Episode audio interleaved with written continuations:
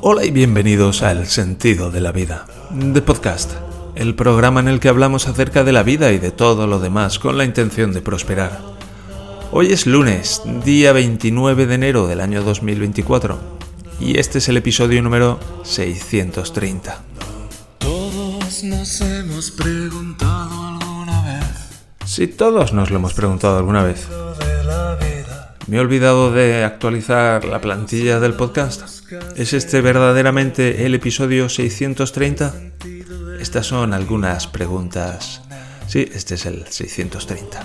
Y sí, he olvidado actualizar la plantilla, pero afortunadamente me he dado cuenta a tiempo y he corregido. Así que hoy es viernes 29 de enero. Y para mí es 22 de enero porque sí, tengo una semana de buffer. Así que ahora mismo estoy grabando el podcast del lunes que viene. Justo una semana. Y hoy es lunes para mí y hoy es lunes para ti. Qué guay, qué guay. Lo he conseguido. Bien, lunes a 29 para ti, 22 para mí. En algún momento tendré que empezar a obviar esto. Y es un lunes ah, puh, en el que estoy muy pachucho. El, cuando fue? El viernes fue el cumpleaños de mi hijo Lucas, lo pasamos muy bien. Y ese día estuve como cuatro horas jugando a trenecitos de madera. Venden aquí unos trenecitos que están muy chulos, que son de madera, que llevan unas ruecitas así grandes que, que se mueven mucho, se tambalean mucho. Y, y tienen unas pistas que están hechas de como de piezas de madera también que van encajando unas con otras. ¿sabes? Vienen de una marca que se llama Brio, que tiene como pff, 80 años, me han dicho. Y luego pues el Lidl y otras marcas sacan como versiones compatibles más baratas. Y bueno, pues a mi hijo le han traído, iba a decir le han traído los reyes, pero no, le han regalado una caja de expansión con, que lleva aquí, lo llaman Weigen, pero son como desvíos, en los que, bueno, son piezas que tiene la vía que se va por un lado, pero también se va para el otro. Entonces, girando ligeramente el trenecito al llevarlo por la vía, se le puede enviar por un lado o por otro. Y está muy chulo y amplía mucho las posibilidades del juego. Y estuvimos, eh, pues el día de su cumpleaños, pues como, no sé si el día de su cumpleaños y el siguiente también. Pero hubo un día que debí de estar como tres o cuatro horas de rodillas sobre el suelo, ah, dando vueltas con el trenecito por el circuito. Y al día siguiente más, y al día siguiente más. Y bueno, pues al día siguiente de su cumpleaños, afortunadamente mi hijo pudo celebrar su cumpleaños, pero al día siguiente pues se puso muy pachucho y le hicimos un test de COVID antes de que viniera a comer mi suegro y dio positivo. Así que el pobre tiene ahora coronavirus, está muy pachucho, esta noche a las 5 o las 6 de la mañana se ha despertado, ha vomitado el agua que había tomado el pobre durante la noche y... Y bueno, pues uh, ya digo, está muy pachucho, no ha ido a la quita naturalmente. Y yo, pues uh, yo para mí que también lo he pillado porque bueno, es que es imposible. Estamos cenando y mi hijo pues tose y tose encima, tose encima de nuestra cena. Aparte de que, bueno, pues luego a lo mejor me tumbo a ver la tele un poco con él, que últimamente estamos con los Monster Tracks a tope, aunque a mi mujer no le gustan. Y bueno, pues estoy muy cerca y le doy besos y, y sería raro que no lo pillara yo también. El caso es que pues me duele la garganta, noto ahí, bueno, pues mucho, estoy como así, todo, todo yo como muy con síntomas de gripe. Y, hoy tengo una sesión, hoy tengo mi primera sesión, uh, voy a empezar a trabajar con un cliente. Y hoy tengo la primera sesión a las 5 de la tarde. Y, y, esta mañana, tal y como me he levantado, pues estaba planteándome si, si le contactaba y lo cancelaba pero ahora mismo dándome cuenta de que, bueno, si puedo grabar este podcast, pues puedo hacer la sesión con él, pues voy a ir para adelante. Y con muchas ganas de empezar, de empezar a trabajar, la verdad, me hace mucha ilusión. Y bueno, para el capítulo de hoy, que va a ser más breve de lo habitual, dadas las circunstancias, pues quiero, estoy pensando en los Monster Tracks. Ah, está muy chulo, me estoy haciendo un especialista en Monster Tracks. El otro día el otro día estábamos viendo las Master, la final de las Masters o Masters Final o no sé qué, 2023. Y entonces salen y hay como una docena de monster trucks. Está el Grave Digger, que es el más famoso, que mi hijo tiene una reproducción en plástico. Y hay uno que parece un tiburón, hay otro que parece un perro, hay otro que tiene unos brazos y se llama el zombie. En fin, hay un montón diferentes. Y hay como diferentes pruebas, pero en el que estuvimos viendo había como freestyle, lo llamaban, y bueno, tienen ese circuito donde hay muchas montañitas y tal. Y salen, van saliendo de uno en uno y tienen dos minutos para hacer bueno, pues dar unos recorridos y poner el coche a dos ruedas y darle una voltereta por el aire que me parece flipante, un cacharro de toneladas dando una voltereta sobre sí mismo. Y unos saltos también espectaculares que a veces al caer se les rompe, se les rompe una rueda. Y, tal es el grado de, de, expertise que estamos logrando mi hijo y yo que ya supimos, vamos, estábamos siguiendo uno de los últimos coches que habían salido y es como, este es el que mejor lo está haciendo. Mira, ha dado dos volteretas, no ha volcado, ha pegado el salto más grande que todos los demás, se ha metido por ahí cruzando todas las montañetas, que ha sido el único que lo ha hecho. Ha sido como, este tiene que ser el mejor. Y efectivamente luego le dieron la nota y quedó primero. Así que ese es el feeling que estamos desarrollando por, los Monster Tracks. Y bien, eh, más allá de, los Monster Tracks, esto parece una disquisición irrelevante. ¿eh? ¿Caso no es cierto? Quiero ir con el tema del reto de la habitación oscura que os planteaba en el capítulo anterior, en el viernes. Y quiero un poco reflexionar acerca de esa de esa experiencia. No sé si lo habéis hecho, de momento no me ha escrito nadie, pero claro, esto saldrá el viernes que viene, para mí. Entonces, pues no me puede haber escrito nadie, a menos que le haya llegado algún viajero en el tiempo y haya ido atrás una semana y me haya escrito, pero no me ha llegado nada. Así que, bueno, pues no ha habido viajes en el tiempo, al menos, menos esta vez. Y yo recuerdo que hice esto pues en 2010, 2011, por ahí debía de estar. Y me senté en, una habitación a oscuras, con los ojos cerrados, y flipé, flipé, ya lo describí en el capítulo anterior, pero básicamente me di cuenta de lo loco que estaba, de, de lo que ocurría en mi interior y de la intensidad y la locura. Solo, lo puedo describir como locura de lo que ocurría dentro de mí con imágenes moviéndose a toda velocidad de aquí para allá, muy grandes, no sé, ni siquiera podía ver lo que había dentro de las imágenes, era como un remolino de imágenes prácticamente. Y a nivel auditivo, pues muchas voces gritándome, cuatro o cinco voces gritándome muy alto y al sonido de un tren, como si pasara por encima de mí, bla, bla, bla, bla, bla, bla, bla, bla. Un horror, un horror. Ah, duré como unos 15 segundos. Y, bueno, si hoy me sentara y me, me sorprendería mucho sentarme hoy y encontrarme esto, porque desde entonces como que me he sentado cada día, cada día, es algo que he repetido cada día desde en los últimos 10, 12 años ya, seguramente más y a estas alturas. Entonces, bueno, pues he visto cómo toda esa, esa locura se ha ido disolviendo y se ha ido transformando a lo largo de los años en una experiencia mucho más normal. Normal en el sentido, bueno, de que a veces me siento y pienso en esto o pienso en lo otro. al cabo de 5 o 10 minutos de estar sentado, pues ya me relajo mucho y ya pues, hay como un escalón en el que entro más profundamente después de 8 o 10 minutos, que, bueno, pues es mucha tranquilidad, mucha calma, donde de alguna manera la mente deja de, revolverse y simplemente pues se, se, aquieta y es muy agradable entrar, entrar en ese estado. Y, bueno, pues hasta, hasta que entro en ese estado, pues últimamente estoy con el, con el tema de mi hermana y la mediación y y estoy pues un poco inquieto, noto un poco de...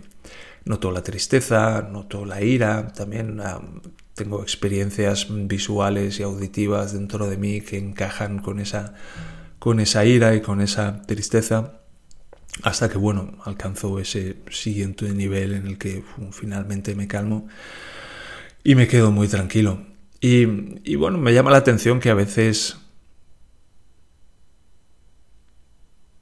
Hay veces que, que por lo que sea apenas puedo meditar dos o tres minutos, a lo mejor porque medito antes de irme a dormir y entonces pues llego muy tarde o estoy muy cansado, me quiero ir a la cama y simplemente muchas veces me siento sobre la taza del váter porque a lo mejor está mi mujer en el, en el comedor y no quiero sentarme en el suelo en la cocina sobre la esterilla que ya la he preparado para el yoga de la mañana. Porque si me siento y cruzo las piernas, pues me voy a ir como mínimo a los 10 minutos. ¿Sabes? Es como...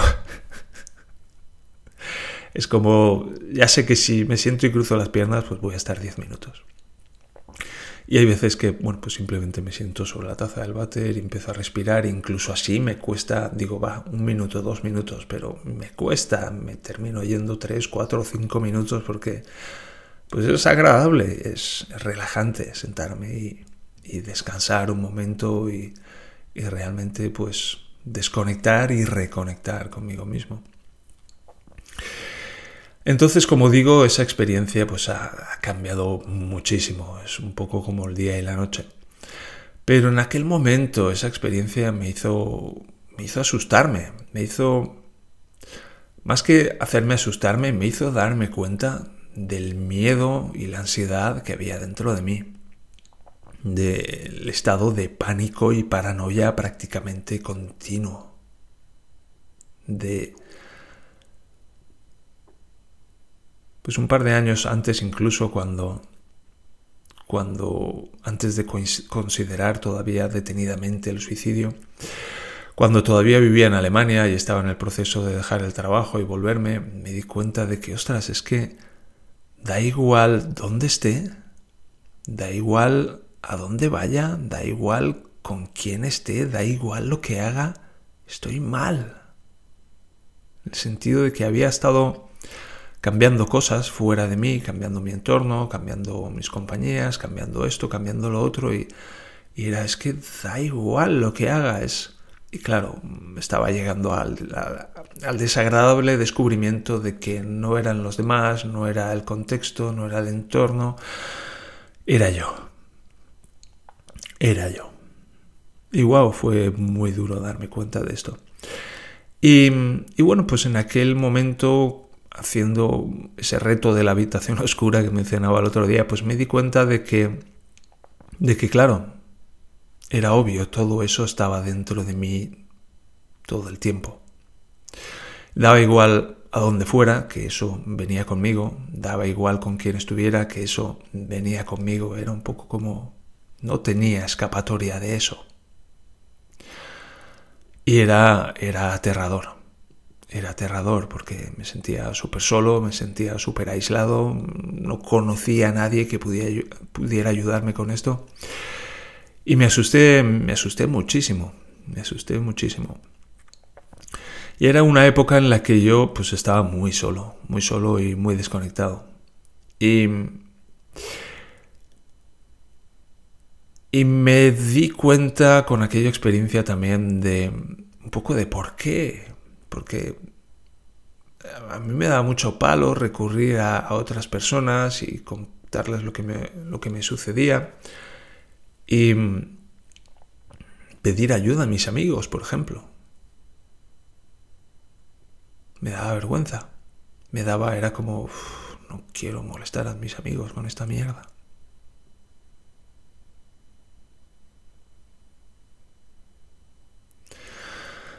Y al darme cuenta de... Bueno, básicamente en aquella experiencia era, bien, yo voy a entrar en esta habitación, voy a sentarme a oscuras, voy a eliminar todas las distracciones, que es el un poco la gracia de la gracia de, de sentarse a oscuras, es decir, no hay nada que pueda ver, así que bueno, pues todas las distracciones visuales las he eliminado. No estoy viendo una película, no estoy leyendo un libro, no estoy haciendo otras cosas, estoy solo conmigo mismo. Y, bueno, sentado en silencio, pues es lo mismo. Es anulo todas las todas las distracciones auditivas a mi alrededor y me quedo solamente pues con lo que yo estoy generando desde dentro, que es básicamente el interés de esa experiencia, anular lo que ocurre fuera para descubrir lo que ocurre dentro. Y en el fondo de esta experiencia era yo me voy a sentar conmigo. Y claro,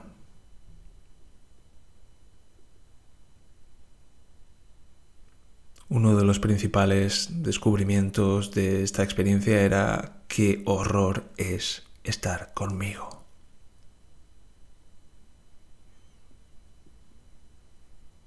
es horrible estar conmigo.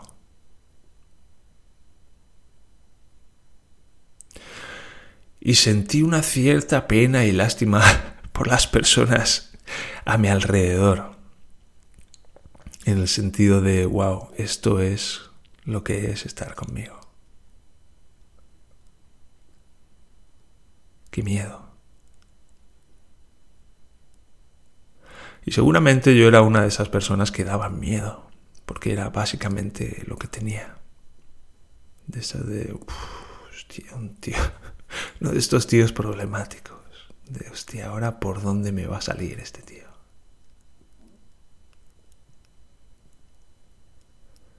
Un Brechenbar, que se dice en, en alemán, ¿cómo se llama en español?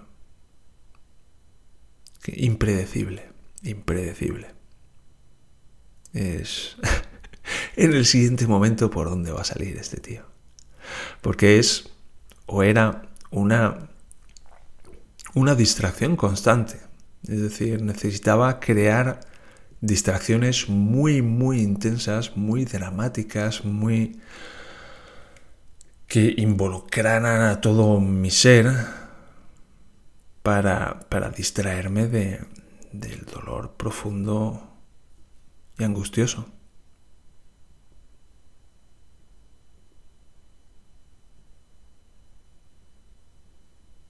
Y esas fueron un poco mis reflexiones acerca de, esta experiencia. Y wow, es un sitio, es un lugar dentro de nosotros mismos muy, muy desagradable en el que estar. Es un lugar desagradable, se queda corto, por eso me río, porque es un lugar horrible. Es un lugar horrible. Es, es el infierno. Es el infierno. Para mí, el, muchas veces a lo largo de este camino, pues he necesitado buscar un marco de trascendencia y he terminado pensando en el universo y en que, bueno, de alguna manera todo tiene sentido y otras personas ah, le dan este sentido pensando en Dios. Pero yo era como muy ateo, agnóstico y y todo eso pues era, era difícil de integrar para mí, pero sí que a lo largo de los años pues he, dado, he ido dándome cuenta del valor que aporta a la religión, en particular en nuestro caso la religión católica, y que sí tiene muchos, tiene muchas desventajas o muchas cosas muy desagradables, especialmente pues en su aplicación en el día a día, pero que muchos de los principios y la esencia espiritual de, las creencias religiosas, pues son de... tienen sentido. Tienen sentido, por ejemplo, si cogemos el cielo y el infierno como dos extremos de la experiencia humana, como dos metáforas, en el sentido de que podemos estar en el cielo y podemos estar en el infierno. El cielo es cuando estamos sanos, piensan los niños que están, pues eso, sanos, están nuevos, están están por estrenar, están fenomenal, están súper sanos. Y, y su vida es, ¡buah! es el cielo.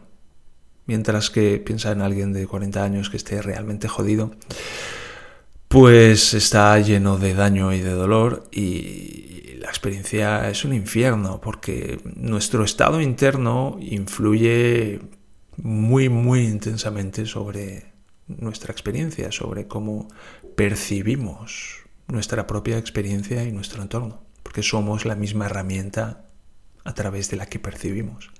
Y dependiendo de ese estado, pues la percepción se, transforma y puede llegar a, extremos naturalmente. Uno de estos extremos es el cielo y otro es el infierno en el que estaba yo, que seguro que hay infiernos mucho peores, claro que sí. Pero, wow, aquel era el mío. Aquel era el mío.